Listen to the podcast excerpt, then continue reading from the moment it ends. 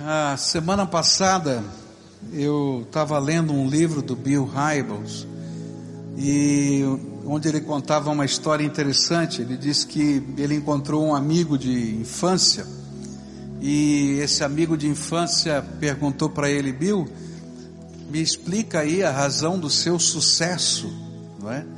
Você é um dos pregadores mais influentes nos Estados Unidos, no mundo, é, uma igreja tão especial quanto essa. Me explica aí, o que, que aconteceu nesses anos todos? E ele então respondeu assim: Deus, o melhor, a razão é o sussurro de Deus nos meus ouvidos. Porque quando Deus fala, Ele mostra o caminho, Ele mostra o que a gente tem que fazer e a gente pode seguir essa jornada. E essa expressão, o sussurro de Deus, ficou na minha mente e me fez lembrar quão importante é para um servo de Deus poder discernir, ouvir e atender a voz do seu Senhor. E eu hoje queria olhar para o exemplo de Elias e aprender com ele sobre o sussurro de Deus nos nossos corações. Serão duas mensagens. Agora de manhã, a primeira mensagem vai ser o que impede a gente de conhecer, perceber, discernir, ouvir o sussurro de Deus. E à noite eu quero falar sobre como Deus sussurra nos nossos ouvidos. Como é que ele fala no nosso coração? Como é que eu posso discernir, perceber que Deus está falando? Então vamos começar hoje com essa pergunta, né? O que impede a gente ouvir o sussurro de Deus?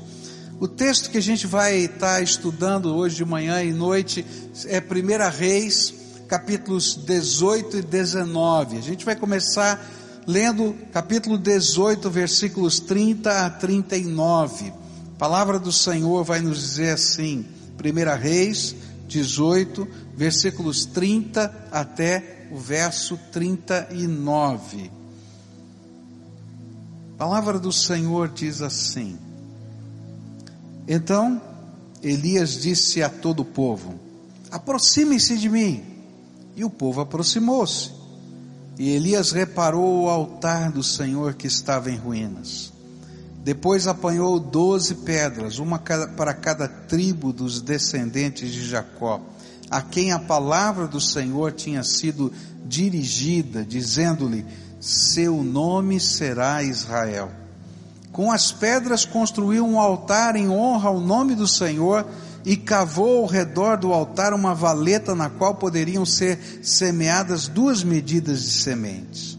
Depois arrumou a lenha, cortou o novilho em pedaços e o pôs sobre a lenha.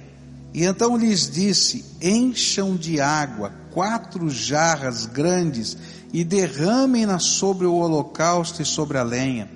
Façam-no novamente, disse a eles, e fizeram de novo. Façam pela terceira vez, e ordenou, e eles o fizeram pela terceira vez. A água escorria no altar, do altar, chegando a encher a valeta. A hora do sacrifício, o profeta Elias colocou-se à frente do altar e orou.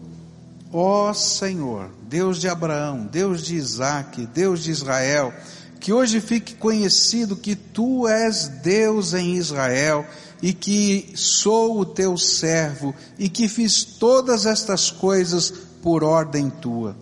Responde-me, ó Senhor, responde-me para que este povo saiba que tu, ó Senhor, és Deus e que fazes o coração deles voltar para ti. E então, um fogo do Senhor caiu e queimou completamente o holocausto, a lenha, as pedras e o chão, e também secou totalmente a água na valeta. E quando o povo viu isso, todos caíram prostrados e gritaram: O Senhor é Deus, o Senhor é é Deus. A primeira razão porque muitas vezes nós não somos capazes de ouvir a voz de Deus, de ouvir o sussurro de Deus nos nossos ouvidos, é porque o altar do Senhor está quebrado nas nossas vidas. Era isso que estava acontecendo com o povo de Israel. O altar do Senhor não estava só quebrado, diz a Bíblia, mas ele estava em ruínas. É interessante perceber o que estava acontecendo naquele tempo. Todos os povos ao redor de Israel adoravam um Deus chamado Baal e uma, uma deusa chamada Azera. Baal era o Deus da prosperidade, Azera era a deusa da fertilidade. E Acabe, que era o rei de Israel naquela época, casado com Jezabel, haviam é, patrocinado a divulgação do, do culto a Baal e a Zera e perseguido os profetas de Deus. Por isso o povo foi abandonando o caminho do Senhor e se firmando no caminho de Baal e de Azera. E o altar de Deus ficou quebrado. Ninguém usava. Ele não tinha uso, tinha sido já destruído. E é interessante que sempre que o altar de Deus ele se quebra na nossa vida, pode ter certeza que outros altares vão surgir e vão ser erigidos no nosso coração também. É impossível a gente ouvir a voz de Deus, quer seja um sussurro ou mesmo um grito em nossos ouvidos, quando o altar de Deus no nosso coração está em ruínas. Se você deseja ouvir a voz de Deus, a primeira coisa que você tem que fazer é reconstruir o altar no seu coração. O que é isso na prática? A gente começar a buscar o Senhor. Palavra de Deus, buscar-me-eis e me achareis, se me buscardes de todo o vosso coração. O importante não é o lugar se você está em cima da montanha, se você está num templo, se você está na tua casa, se você está dentro do carro, o importante é que o altar esteja nesse lugar. E que a gente possa buscar a face do Senhor, e que a gente possa ouvir a voz de Deus. O altar de Deus é reconstruído quando a gente coloca a palavra de Deus na nossa vida. E a gente começa a buscar na palavra de Deus direção. E a gente começa a buscar da palavra de Deus os valores que vão nortear a nossa vida. Se o altar de Deus estiver quebrado, as vozes que a gente vai ouvir são dos outros altares que estarão no nosso coração. Hoje não tem ninguém adorando Baal, ou não tem ninguém aqui adorando Azera, mas a gente tem aquilo que eles representam. Eles representam a prosperidade, tem muita gente correndo atrás das, dos seus sonhos e da prosperidade.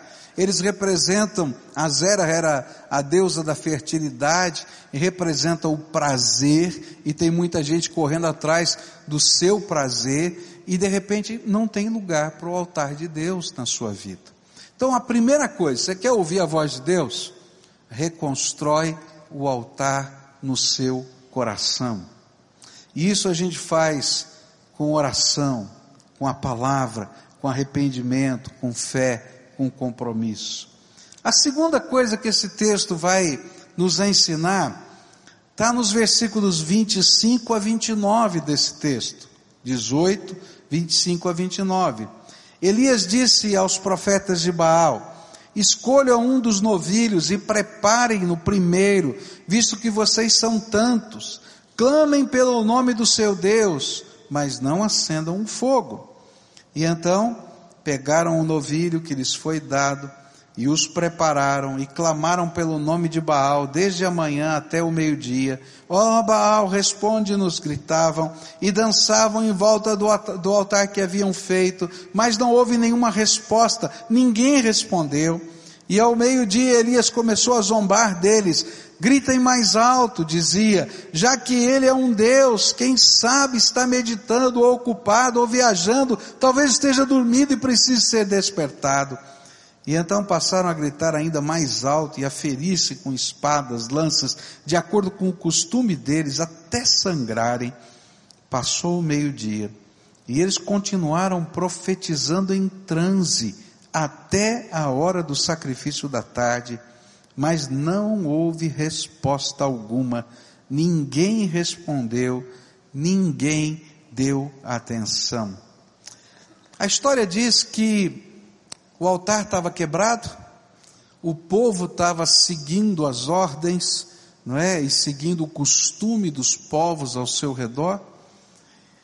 E Deus mandou o seu profeta para fazer um desafio. E a Bíblia diz o seguinte: que Elias convidou Acabe e disse o seguinte: Acabe, chama todos os profetas de Baal, 450 profetas de Baal.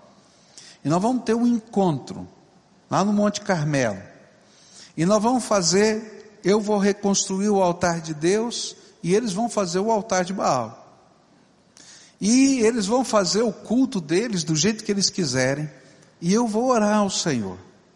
E o Deus verdadeiro vai derramar fogo do céu para consumir aquilo que está lá em oferenda. Essa era a prova.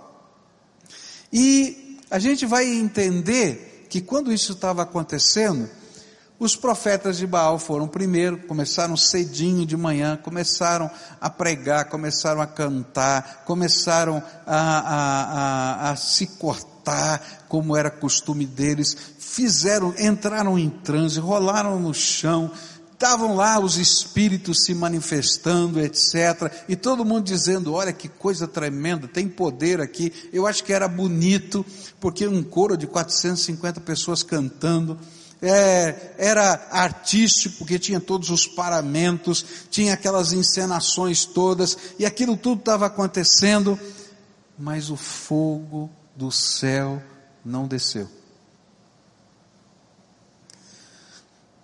Às vezes a gente não escuta a voz de Deus, porque a gente está ouvindo o tempo todo as vozes dos profetas de Baal. E a gente fica paralisado diante da beleza, da arte, do som, do êxtase, dos conselhos dos profetas de Baal. E nós não prestamos atenção no tempo de paralisia que a gente vai vivendo. Desde amanhã até o sacrifício da tarde, diz a Bíblia. Eles ficaram gritando, pulando, cantando, tendo manifestações espirituais das mais diversas, mas o fogo do céu não desceu. E enquanto isso, todo o povo estava ali em volta assistindo essa, esse drama todo. Mas nada acontecia de verdadeiramente poderoso. Às vezes nós não conseguimos discernir a voz do Senhor no nosso coração, porque a gente está parado diante da vida. E digamos que você seja uma das pessoas que está buscando os seus sonhos. Então você está olhando para o Deus Baal de hoje, só os teus sonhos. E aí você fica olhando para o seu lado e acha bonito aquele, aquele curso, aquela coisa. Não é que não estou dizendo que a gente não tem que estudar, não, a gente tem que estudar bastante, mas isso não é a razão da nossa vida. A nossa vida é muito maior do que isso. Ou se você está correndo atrás do dinheiro, você está correndo freneticamente atrás do dinheiro, e você bate numa porta, bate em outra e faz isso. Eu não estou dizendo que a gente não tem que trabalhar, a Bíblia diz: quem não trabalha não coma não é? Mas eu estou dizendo que essa não é a razão da tua vida, tem coisas maiores do que essas. E a gente fica tão admirado com as filosofias desse tempo, e a gente está ouvindo as vozes dos profetas de Baal. E a gente não tem como ouvir, porque no grito deles a gente não percebe o sussurro de Deus nos nossos ouvidos. Ou quem sabe você está seguindo a Zera. E a Zera está dizendo: olha, a vida é assim, a vida é assado, não é desse jeito, você tem que seguir isso, você tem que ser feliz daquele jeito, daquela, daquela outra maneira. E a gente vai correndo atrás dessas coisas. E essas vozes vão falando alto e entulham o nosso coração. E a gente não percebe não percebe o sussurro de Deus. Duas cenas me vêm à mente. A primeira delas, quando preguei uma vez na Adonep e brinquei com o povo que estava lá e disse assim: Olha, eu nunca encontrei tanta gente quebrada na minha vida do que na Adonep. E aí eu perguntei assim: quantos aqui já quebraram na sua empresa? Levanta, levante a mão, metade do auditório. E eu disse para eles assim: olha, vocês só estão aqui porque Deus teve que destruir os seus ídolos. Não espera Deus destruir os seus ídolos, não. Porque não tem lugar para o altar de Deus na nossa vida quando a gente constrói ídolos no nosso coração. Eu me lembro de um senhor que me pegou no corredor aqui da igreja há algum tempo atrás, segurou no meu braço, e eu estava vindo correndo aqui para o culto, e ele me segurou e disse: Pastor, o pior dia da semana é o domingo. Eu fiquei chocado com aquilo, eu achava que era segunda-feira, né? mas é o domingo. Eu falei: Por quê? Ele disse assim: Porque domingo é o dia que eu fico sozinho no meu hotel e eu só choro. E eu perguntei por quê? E ele disse para mim, porque eu tinha uma família e eu achava que eu ia ser feliz se eu fosse solteiro de novo, se eu pudesse estar na balada, se eu pudesse ter as mulheres que eu quisesse, se eu pudesse ter esse tipo de vida. E eu tive tudo isso, mas quando chega o domingo,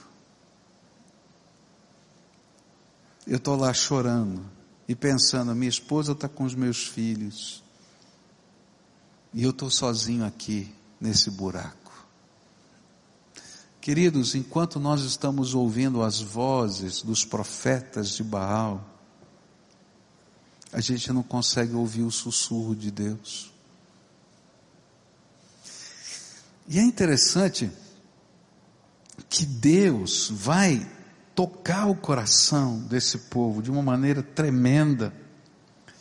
Porque a performance da vida, mesmo aquelas que parecem pirotécnicas, como aqueles profetas de Baal vivendo o êxtase, e todo mundo dizendo, ó, oh, baixou um espírito lá, não preenchem o coração, não tem fogo do céu. E vai chegar um momento quando o fogo do céu desce por uma oração muito simples que veio do profeta, ele disse três vezes: Senhor Deus, ouve-me, Senhor Deus, ouve-me, Senhor Deus, ouve-me. E fogo do céu caiu. Ora, horas a fio de paralisia do povo, alguns segundos para você dizer: Senhor Deus, ouve-me, Senhor Deus, ouve-me, Senhor Deus, ouve-me. Quanto deu? Dez segundos? Quinze segundos? e o fogo do céu desceu. E o povo então caiu com boca no pó e disse assim: O Senhor, Jeová, é Deus. E ele disse assim então: prendam os profetas de Baal, não deixe nenhum escapar. E eles os, os prenderam, e Elias os fez descer ao riacho Quizon, e lá os matou. Há um momento na nossa vida em que o sussurro de Deus se torna um grito, e ele vai dizer para a gente: olha, deixa, sai do meio, foge, labre mão desse lugar onde tem os profetas de Baal. E queridos, a gente não vai ouvir a voz de Deus se a gente continuar naquele mesmo lugar. Reconstrói o altar de Deus, mas quando Deus disser sai fora, sai fora. Porque se você continuar lá, os gritos, a performance, aquilo que parece estrondoso e maravilhoso vai encher os seus olhos outra vez e o altar de Deus vai estar quebrado. Quer ouvir a voz de Deus? Reconstrói o altar. Quer ouvir a voz de Deus? Sai fora. Para de ouvir os profetas de Baal. Terceira coisa que a palavra de Deus vai nos ensinar, versículo 21 do capítulo 18. Elias dirigiu-se ao povo e disse: Até quando vocês vão oscilar para um lado e para o outro? Se o Senhor é Deus, sigam-no. Mas se Baal é Deus, sigam-no, sigam-no. E o povo, porém, nada respondeu. A terceira razão por que não ouvimos a voz do Senhor é porque temos medo de firmar um compromisso só com o Senhor. E esse era o pro problema desse povo. Eles tinham medo. Por quê? Porque a maioria das pessoas seguia Baal. Todos os povos vizinhos seguiam a Baal. Só Israel é que seguia o Senhor. Então o povo dizia assim: olha, esse povinho aí de Israel, isso é um povo atrasado. Esse é um povo que está fora, olha só, o mundo já é diferente. Eles ainda estão seguindo leis de Deus na sua vida. Esse negócio já foi. A gente tem fé também, mas a nossa fé é muito tranquila, não estamos buscando isso, buscando aquilo. Ela se adequa aos nossos sonhos, ela não nos coloca limites. E algumas pessoas tinham medo.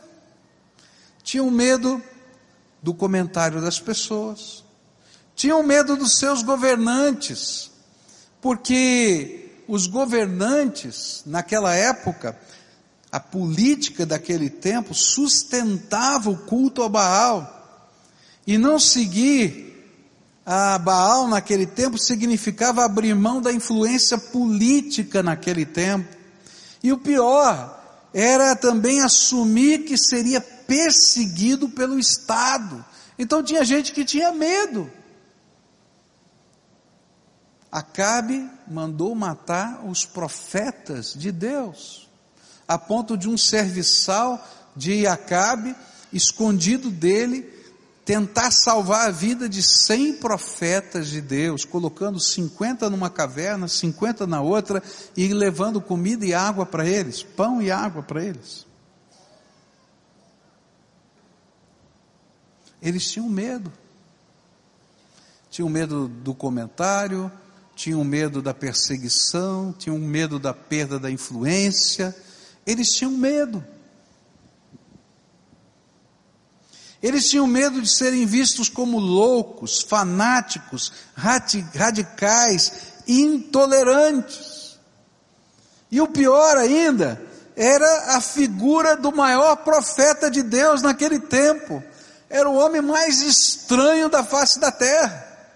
Roupas diferentes, vivia em lugar diferente, comia uma comida estranha e todo mundo dizia assim: Você vai ser que nem Elias?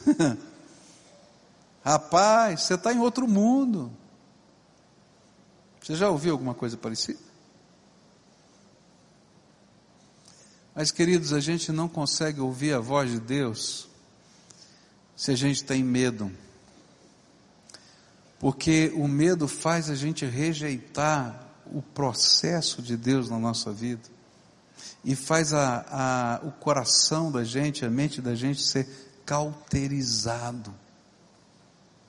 E aí a gente não consegue mais perceber o toque de Deus na nossa vida. A gente acha desculpas para nossa acomodação. Mas não tem fogo de Deus. Eu quero dizer para vocês que em muitos momentos da minha vida eu tive muito medo de ouvir a voz de Deus. Que Deus fala. Mas quando Ele fala, a gente tem que tomar atitudes. E essas atitudes, queridos, às vezes são penosas, a gente tem medo. E eu quero dizer para vocês que algumas vezes eu não só tive medo, mas eu tenho que confessar para vocês que algumas vezes eu não ouvi a voz de Deus por causa do meu medo. Eu me lembro de uma vez que eu sabia claramente o que Deus queria que eu fizesse e eu não fiz. Eu ouvi o sussurro de Deus, mas eu não quis ouvi-lo. Não é que tinha uma voz me falando, mas aqui dentro eu sabia o que eu tinha que fazer. E eu me lembro que eu fui para o quarto onde eu estava hospedado naquele dia e fiquei chorando a noite toda. E ali naquela cama eu fiz um voto ao Senhor eu disse: Senhor, eu nunca mais quero passar outra noite chorando na tua presença de arrependimento por não ter ouvido a tua voz. Não tinha nada de extraordinário, não tinha nenhum pecado moral, não tinha nada. Eu simplesmente não fiz o que eu devia ter feito. Simplesmente fugi de me expor de alguma maneira. Que vergonha. Até hoje isso me incomoda. Às vezes, queridos, a gente não toma as atitudes que Deus quer que a gente tome, não porque Deus não falou, mas porque a gente tem medo. E sabe, aí a gente vai cauterizando a nossa consciência, o tempo vai passando, a gente vai achando desculpas, o nosso medo passa a ser uma conformidade tão grande com a vida que a gente não escuta mais a voz de Deus. Tem gente, por exemplo, que está anos a fio numa igreja, já aceitou Jesus como Senhor e Salvador, mas tem medo de pedir o batismo, porque não sabe o que os outros vão pensar de você. Queridos, querido, você tem que, tem que pensar no valor daquele que te salvou. Esse é o principal valor. Senão não tem sentido. A gente deixa de ouvir a voz de Deus quando a gente tem medo de obedecê-la. Quarta coisa que esse texto me ensina, eu acho tremendo isso. 1 Reis 19, versículos 2 a 5, a palavra do Senhor diz assim: Por isso Jezabel mandou um mensageiro a Elias para dizer-lhe: que os deuses me castiguem com todo rigor, se amanhã nesta hora eu não fizer com, com a sua vida o que você fez com a deles. Elias teve medo e fugiu para salvar a sua vida. E em Berseba de Judá ele deixou o seu servo. Entrou no deserto caminhando um dia chegou a um pé de giesta, sentou-se debaixo dele e orou pedindo a morte. Já tive o bastante, Senhor, tira a minha vida, não sou melhor do que os meus antepassados. Depois se deitou debaixo da árvore e dormiu. É interessante que, mesmo que você tenha o seu altar restaurado, mesmo que você lute contra os profetas de Baal, Algumas vezes a gente deixa de ouvir o sussurro de Deus simplesmente porque nós estamos decepcionados. E veja só o que está acontecendo com Elias. Elias estava decepcionado com os políticos do seu tempo. Por quê? Porque ele pensou assim: Deus vai derramar fogo do céu, eles vão ver com seus olhos o milagre e todo mundo vai se converter. E o primeiro a se converter vai ser Acabe e Jezabel. Olha, gente, é incontestável. Eles ficaram o dia inteiro gritando, pulando, chorando, fazendo lá suas coisas todas, mas não caiu o fogo do céu. Eu simplesmente pedi a Deus: ouve-me, ouve-me, ouve-me. Caiu fogo dos céus. O povo caiu com a boca no pó. Ah, mas de que vale o meu ministério? Nem com a coisa que eu achei que era o excepcional que o Senhor fez, não adiantou nada. Esse povo não se converteu. E ainda continuam querendo me matar. Eu não posso nem entrar numa cidade porque eles vão me matar. Nada vai mudar nessa terra. Elias estava decepcionado com ele mesmo. Eu pensei que poderia fazer diferença. E eu trabalhei a minha vida inteira para fazer diferença. Mas ele diz aqui: não sou melhor que os meus pais. Ou seja, eu estou decepcionado com os meus sonhos de mudança. Eu fui um idealista. Esse povo não vai mudar nunca, não. Tem jeito. Elias estava decepcionado com o povo, porque nem aqueles que botaram a boca no pó e tinham dito, né? Jeová é Deus, Jeová é Deus, tinham mudado. Olha só o que ele diz no verso 10. E ele respondeu: Tenho sido muito zeloso pelo Senhor, o Deus dos exércitos. Os israelitas rejeitaram a tua aliança, quebraram os teus altares, mataram os teus profetas à espada. Sou o único que sobrou e agora também estão procurando matar-me.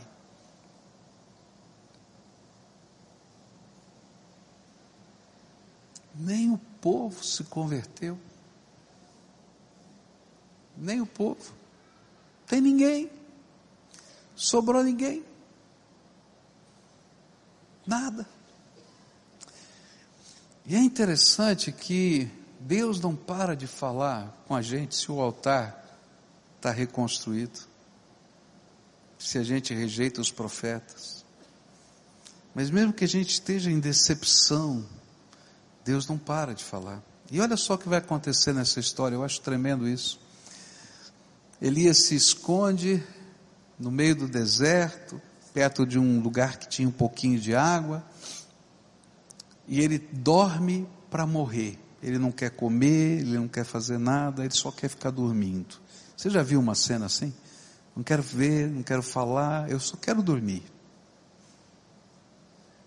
E aí, Deus manda o anjo dele para cuidar de Elias.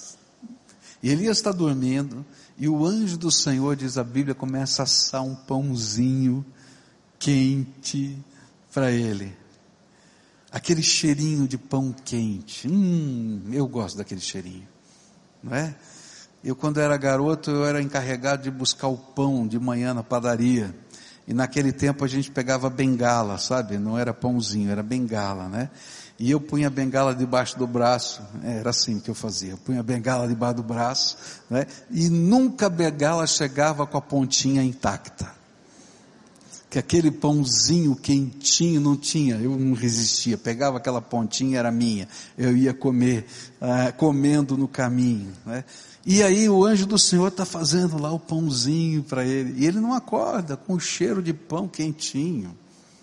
E aí o anjo do Senhor acorda Elias e diz: Elias, acorda, aqui não é o teu lugar, não terminou a tua missão, a história não está acabada. Vezes a gente está tão decepcionado que a gente não é capaz de entender. Ele come a comida e volta a dormir. E o anjo do Senhor fica lá cuidando dele. E passa mais um tempo, o anjo acorda esse homem, come de novo. Ele come. E diz agora, você vai embora daqui, porque esse não é o teu lugar. Deus tem um encontro com você em Horebe. Vai para lá. E então ele vai para Horebe, mas eu acho que ele foi a contragosto. Não adianta nada mesmo. O que, que eu estou fazendo?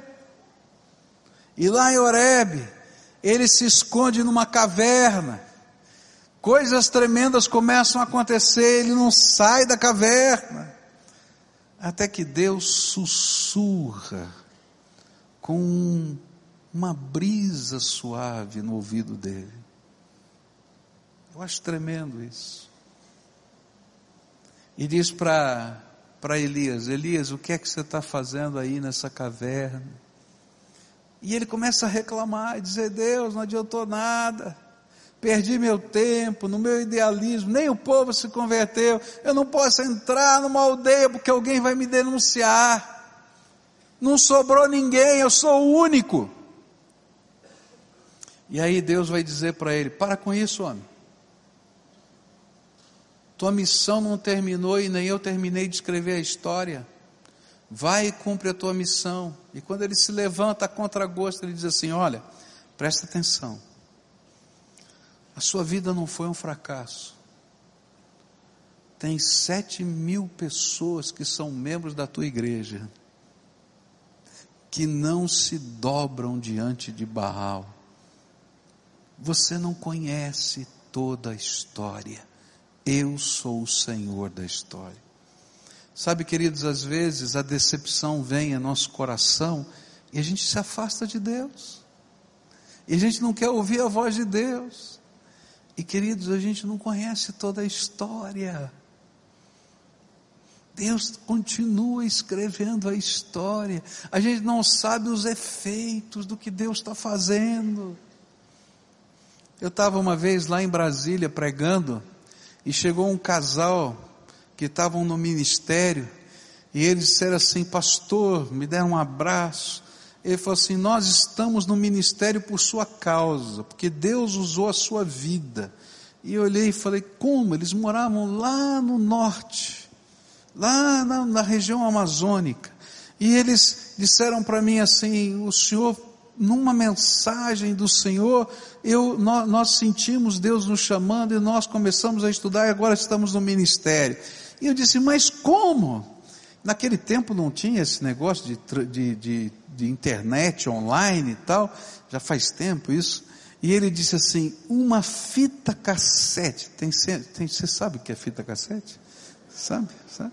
Fita cassete chegou lá foi, mas como chegou lá? Não, um passou para o outro, outro passou para outro, outro passou para outro. De repente, essa fita que tinha passado da mão de três ou quatro chegou para eles lá. E eu fiquei pensando: a gente nunca sabe o que Deus está fazendo. Você não sabe. A história não terminou. Sai da caverna, cumpre a tua missão. Para de ficar olhando para a sua decepção com você mesmo, com as pessoas, com o mundo, e olha para o autor e consumador da sua fé. Senão a gente para de ouvir a voz de Deus, e o fogo de Deus não desce sobre o altar. Nessa manhã, eu quero falar sobre essas coisas que impedem. Hoje à noite eu quero falar sobre como Deus fala com a gente. Mas nessa manhã eu queria orar com você. Porque talvez você precisa reconstruir o altar na tua vida. O altar está quebrado. Deus não vai falar, nem vai vir fogo do céu, querido. A primeira coisa que a gente tem que fazer é reconstruir o altar na nossa vida. A segunda coisa que a gente tem que fazer é se afastar dos profetas de Baal. Tem hora que o Espírito Santo de Deus vai dizer, sai desse meio. Para de dar tanta trela para isso que não presta. Desliga aquilo que está corrompendo os teus valores. E a gente tem que ter coragem de fazer. Ah, vão dizer para você, Ih, você agora virou reacionário, virou isso, aquilo. Não interessa. A gente tem que vencer esse medo da crítica, esse medo da oposição e dizer: Tu és o Senhor da minha vida. E se você, servo de Deus, está vivendo decepção com você, com pessoas, olha de novo para cima e não fica na tua caverna, porque a missão de Deus não terminou para você e você não sabe o que Deus está fazendo.